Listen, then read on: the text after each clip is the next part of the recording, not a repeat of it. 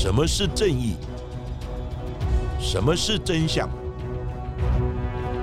跟着台湾剑士权威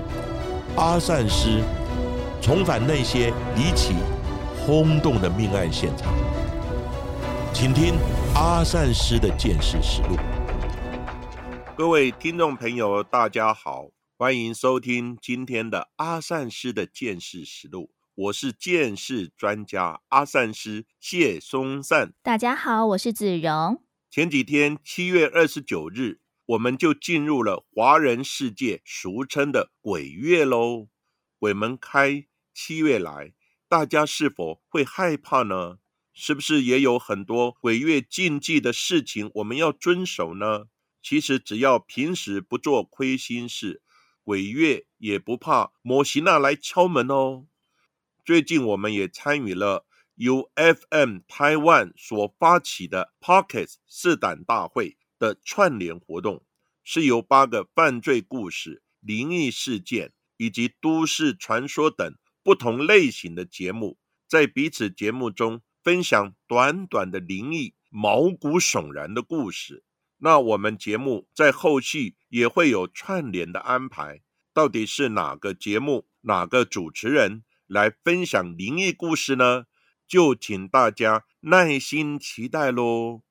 而进入了农历七月，在近期的阿善师见识实录的节目当中，我们就来跟大家谈谈一些比较诡异、比较离奇的命案主题。而说到了世界知名的离奇诡异的命案，应该就非二零一三年发生在美国洛杉矶的兰可儿事件莫属了。其实之前有非常多的朋友们就跟我们敲碗说，想要来请阿善师来谈谈这起案件，而这起案件也在去年二零二一年 Netflix 也上映了四部关于蓝可儿相关的纪录片，叫做《犯罪现场：塞西尔酒店失踪事件》。而在这个纪录片当中，也访问了当时曾经参与办案的远警，还有水塔的维修人员、酒店的经理，还有曾经入住酒店的房客等人，也公开了许多之前没有曝光的资料，厘清了部分当时众说纷纭的谜团。虽然说这个纪录片的曝光也解开了部分的疑点，不过这一起蓝可儿事件发生至今有九年多的时间了，依然是悬而未破。那蓝可儿在电梯里面非。非常诡异的四分钟行径，至今还让大家印象非常深刻，毛骨悚然。到底这起近代备受关注的悬案疑点有哪一些？而兰可儿雷奇死亡的原因又可能是什么？在见识的层面，是不是也可以帮助本案厘清更多的疑点呢？阿闪石是的，这起案件要从美国洛杉矶一间塞西尔酒店的女性失踪案件开始说起。这一名年约二十一岁的加拿大籍华裔的女性叫兰可儿，在二零一三年一月三十一日在饭店内离奇的失踪。警方接获报案之后，也派了十八名洛杉矶的员警到酒店四处的搜索，但是发现兰可儿的行李还在房间内，房内也没有任何打斗的痕迹。经过初步调查。警方也一无所获。不过，就在洛杉矶警方过滤一百小时的监视录影影像之后，就发现了一段兰可儿在电梯内的身影。不过，她的举止非常怪异，在电梯里面进进出出，还躲躲藏藏，像是被追杀一样。在二月十三号，警方曝光这一段影像之后。兰可儿在电梯内的画面也被媒体称为是灵异的录像。一直到二月十九日，有其他饭店的房客就反映水质有奇怪的味道，颜色浑浊，而且水压不足。饭店就派维修人员到楼顶检查水塔，这个时候才意外的发现水塔内竟然有一具女尸在里面。这一具尸体，它是全裸，脸部朝上，身体扭曲，而最后验尸的结果确认，这一具尸体就是失踪十九天的蓝可儿。这名离奇沉尸在水塔内的兰可儿到底是谁呢？兰可儿一九九一年出生在加拿大温哥华，父母都是来自香港的移民。他在高中毕业之后就读于哥伦比亚大学的心理学系。在亲友的眼中，他是个个性开朗、乐于分享的人，所以兰可儿也常常在他的社群平台上面来记录生活，还有分享所见所闻。而为了要增广见闻，顺便到处走走、散散心，所以他就决定在二零一三年的一月开始，一个人在美国到处旅行。他先在圣地亚哥住了几天之后，兰可儿在一月二十六号抵达了洛杉矶，开始另外一段旅程。而在一月二十八号，他就入住了这间价格便宜，但是地理位置非常不错的缅街青年旅社。而这间青年旅社就位在塞西尔酒店之内。不过，为什么一个青年旅社会在饭店之内呢？这就要从酒店复杂的历史开始说起。而塞西尔酒店位在洛杉矶的市中心，地理位置是非常不错的，而且饭店的外观也非常的漂亮，大厅的装潢也相当的气派。不过，在实际上，其实酒店内部的设施老旧，灯光也非常昏暗，监视器其实也是不太灵光。这一间十四层楼的塞西尔酒店，它早在一九二七年就开业了。气派的外观以及华丽的装潢，当时就成为高端商务人士入住的首选。不过，在三零年代开始，美国的经济萧条，使得酒店不得不降价来营业。但在八零年代开始，酒店的周边变得混乱不堪。龙蛇杂处，旁边就是洛杉矶著名的游民街，而塞西尔酒店也成为当地著名的命案现场。塞西尔酒店曾经发生过许多离奇的命案，像最著名的就是发生在一九四七年的黑色大礼花悬案，甚至在二零零六年，它也被拍成电影。二十二岁的死者。叫伊丽莎白·肖特，她是一名好莱坞的影星。她在一九四七年一月十四日清晨被发现沉尸在塞西尔酒店附近的公园。她遇害前被目击最后的身影，就是在塞西尔酒店一楼的酒吧。伊丽莎白的死状非常的凄惨，身体被拦腰砍成两半，内脏的器官都被掏了出来。全身的血液也都流干了。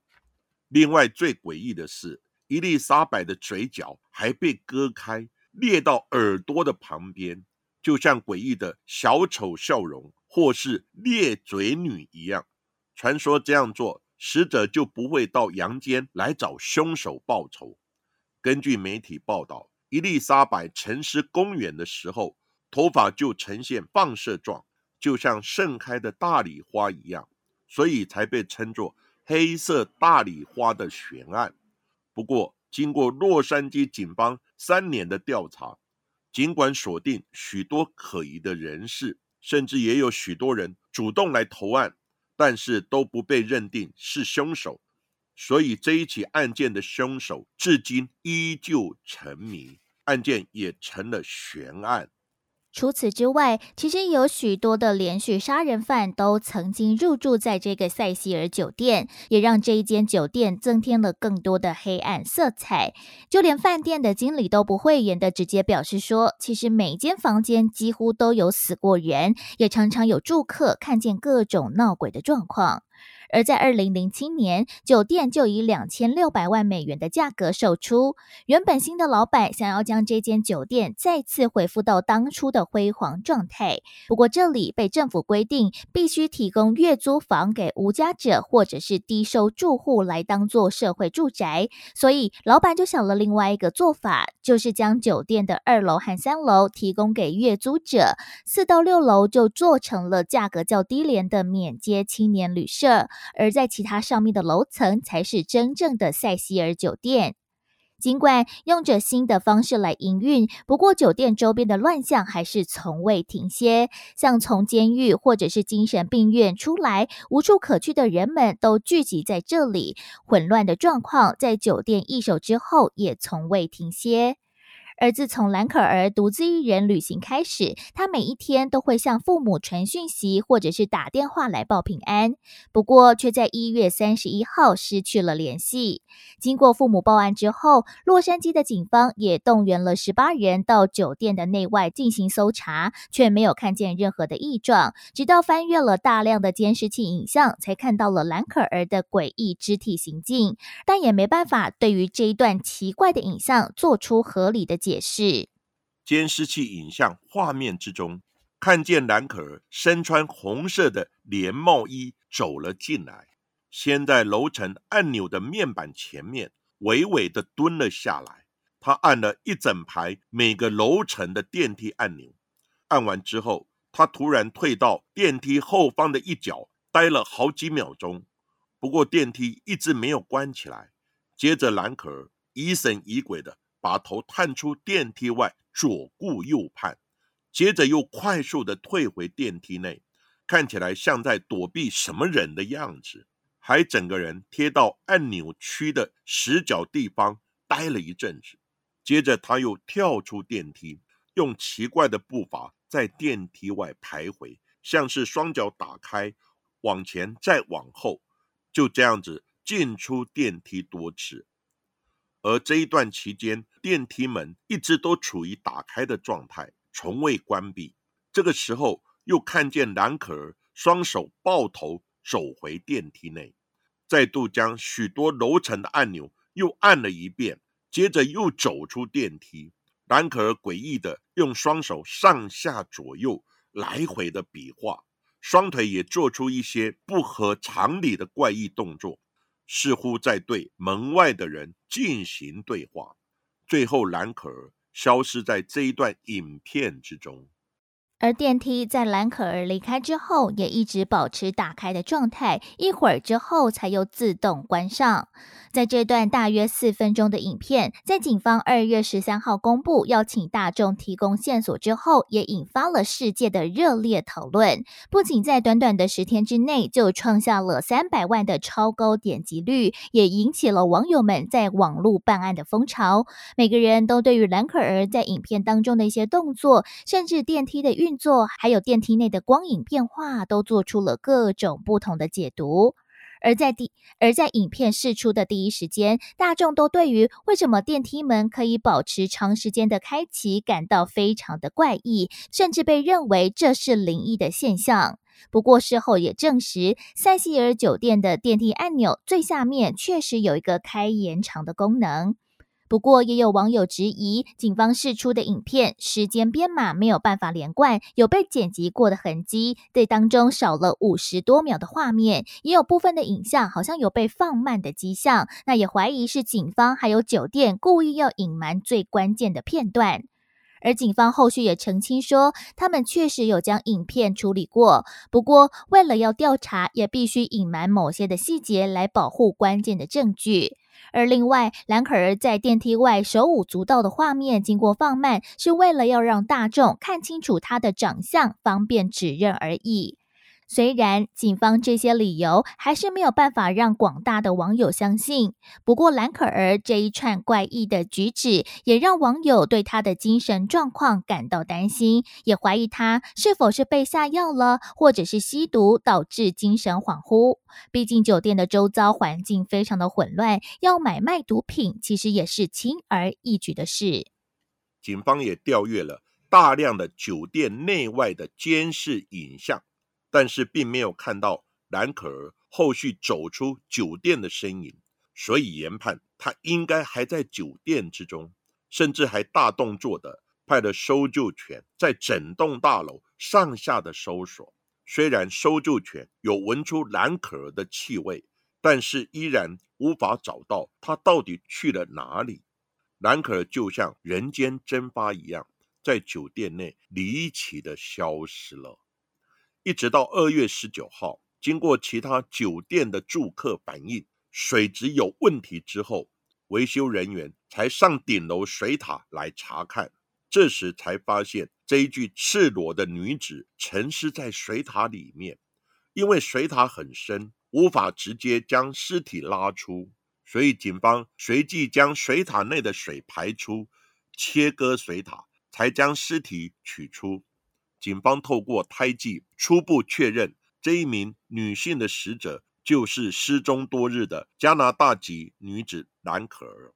警方也对于兰可儿失踪的第一时间，他们没有到顶楼水塔搜索查看，感到遗憾和懊悔。不过，兰可儿的死因究竟为何，体内是否有药物残留，还必须经过法医六到八周的检验，结果才会出炉。经过漫长的等待，六月二十一号验尸报告终于出炉。法医认为他是意外溺水身亡，因为报告当中指出他的身体没有受到外伤，也没有被性侵的迹象，体内也没有可疑的药物残留，只有少量治疗躁郁症的处方药物，而且少于医生所开出的剂量，所以初步排除他杀的可能。不过，兰可儿的尸体怎么会沉尸在顶楼的水塔呢？无论是他自己上去，或有凶手将他的尸体带上去，其实都有难度。因为塞西尔酒店的顶楼没有办法直接搭乘电梯抵达，想要到了顶楼水塔处，只有两个路径：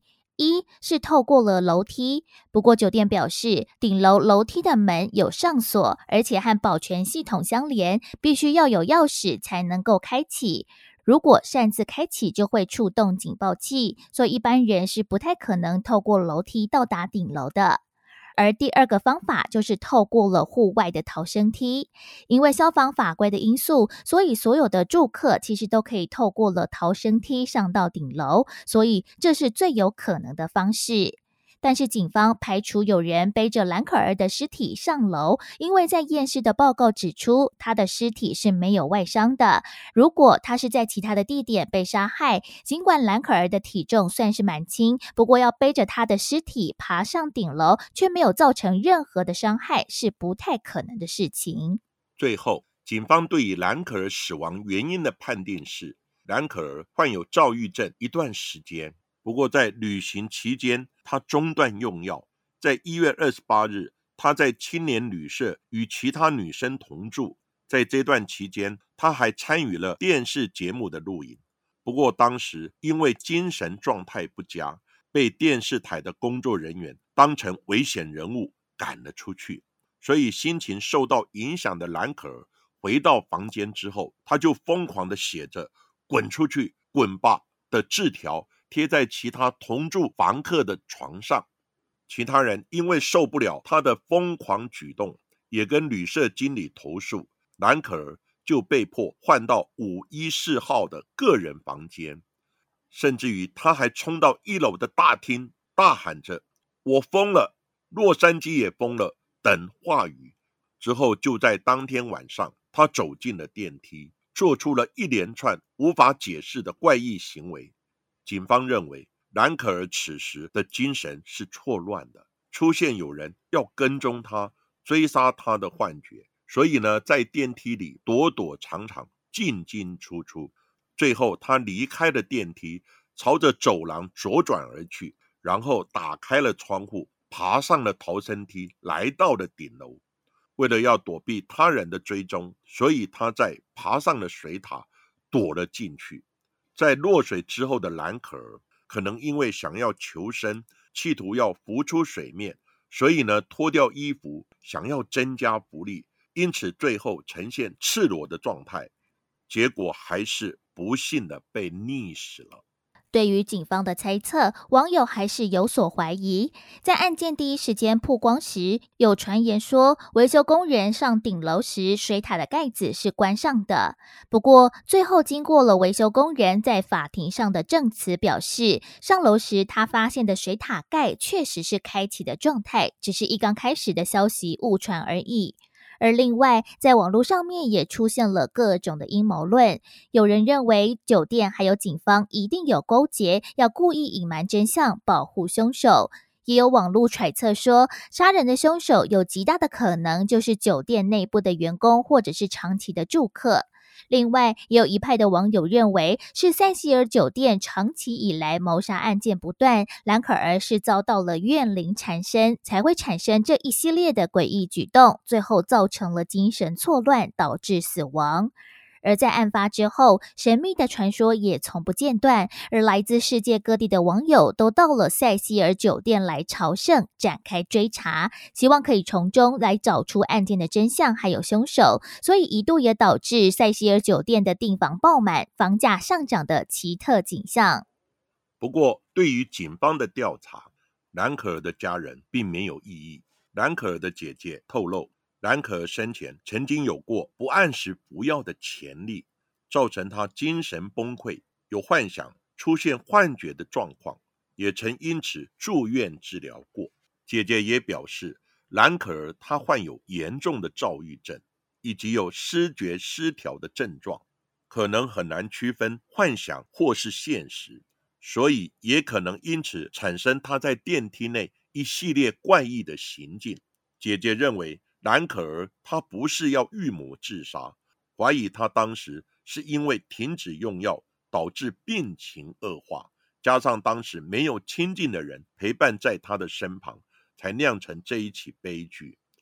而兰可儿的家人在二零一三年九月十九号也向塞西尔酒店提起告诉，指控是因为酒店的疏忽而酿成这一场悲剧，包含水塔并没有上锁。顶楼有危险，却没有加以预防；住客出现不正常的行为，并未提供适当的协助等等。不过，最后法院裁定酒店胜诉，酒店过失致死的诉讼被裁定撤回。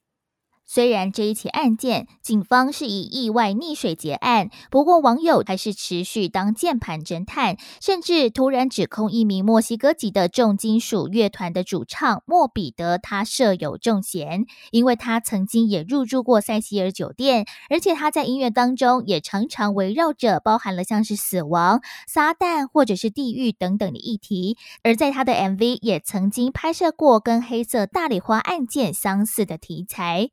而当时是在中国的社群讨论平台上面有流传莫比德涉案的相关猜测，而这个消息却被台湾的媒体引用报道。就在当年度的二月份，莫比德突然收到了朋友的讯息，说：“诶，他杀害蓝可儿的消息在台湾的媒体被大肆报道。”而这项不实的指控也对他造成了极大的影响，全世界的网友都涌入他的社区平台来留言谩骂，甚至他也收到了死亡的威胁。这样的网络霸凌也让他身心崩溃，一度企图自杀，被送医，甚至他在后续也写不出歌曲来了。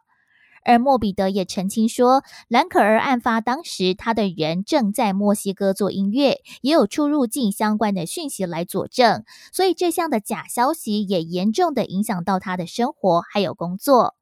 而案发多年之后，他接受媒体采访时表示，这些年来他过得非常的糟糕，而当时网友铺天盖地的指控，在后面也没有人出面向他道歉。他也希望这样的网络猎物行为，还有不实的消息散播，不会再发生了。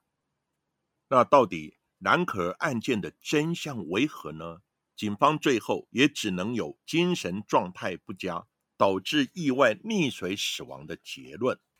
不过这一起令人毛骨悚然的案件，更在事后被发现有更多恐怖的巧合，像是蓝可儿案件。跟二零零二年日本的一部恐怖电影叫做《鬼水怪谈》有许多雷同之处。另外，在发现兰可儿尸体几天之后，塞西尔酒店周边就爆发了大规模的肺结核传染，而当时检验肺结核的方法名称就叫做 Lam Elisa，刚好是兰可儿英文名字 Elisa Lam 的倒写，真是太巧合了。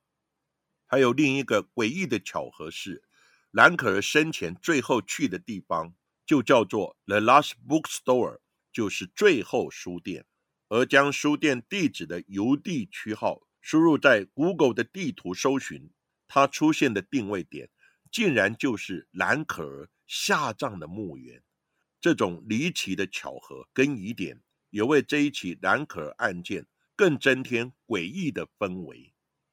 其实，兰可儿案件是阿善师进入媒体做案件评论的第一宗案件，也是开启阿善师媒体之路的处女之作。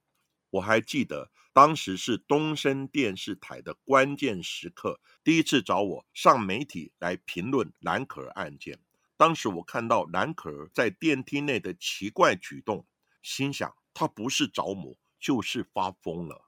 事后也证实，兰可儿是有精神躁郁症。她在住宿旅馆期间就有一些不正常的举动，以及产生幻想的情况。研判可能是停药所致。最后尸体也在水塔内找到了，而且是赤裸的沉尸在水塔之内。经法医验尸以及解剖的结果，体内只有微量的精神躁郁症用药成分，并没有其他滥用药物或是毒物的成分，身上也没有其他的外伤。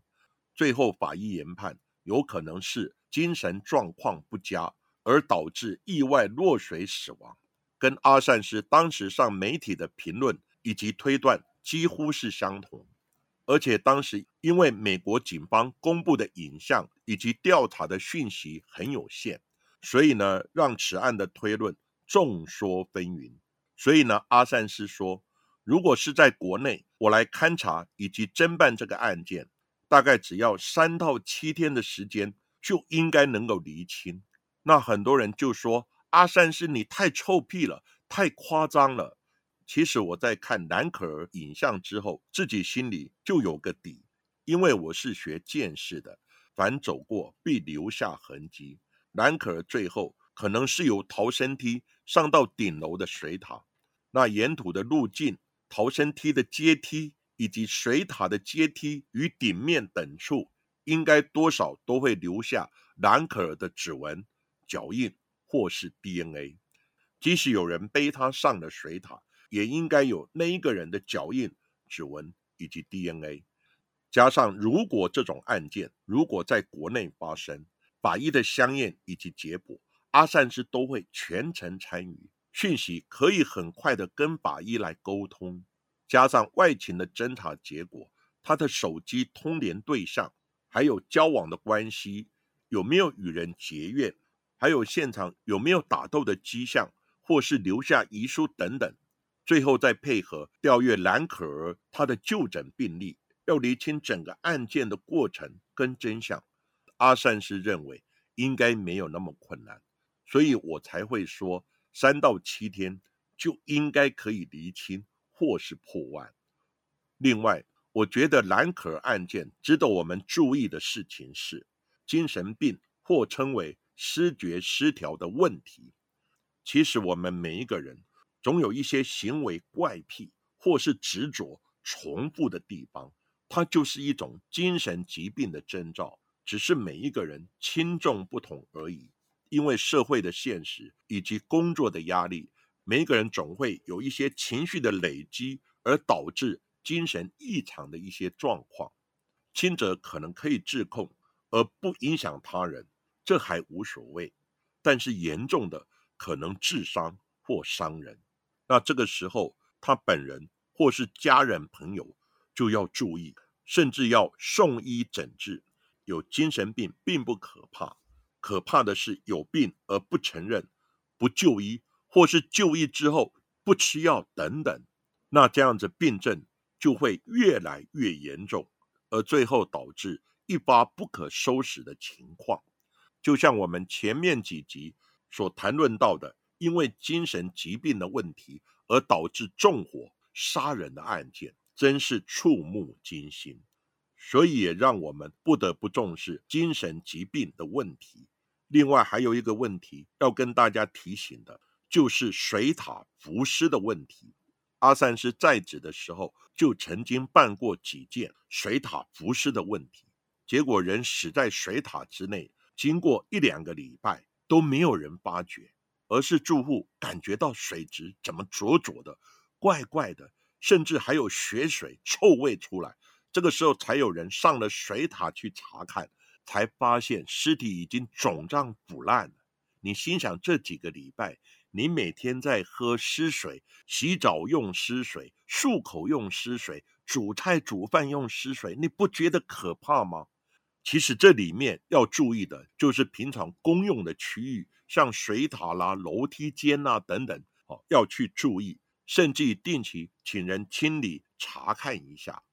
因为呢，很多公共区域大家认为事不关己，又不是我一个人的事情，所以呢，大家都漠不关心。可是只要有人不小心昏倒掉入水中，或是通缉犯躲到水里面溺毙，到最后呢，就没有人察觉，而导致水塔浮尸、住户饮用失水的问题。所以阿善师也提醒大家呢，稍微鸡婆一点，有时候对于公用的东西、公用的事物。也稍微多一点关心，可能就会减少这一类事情的发生。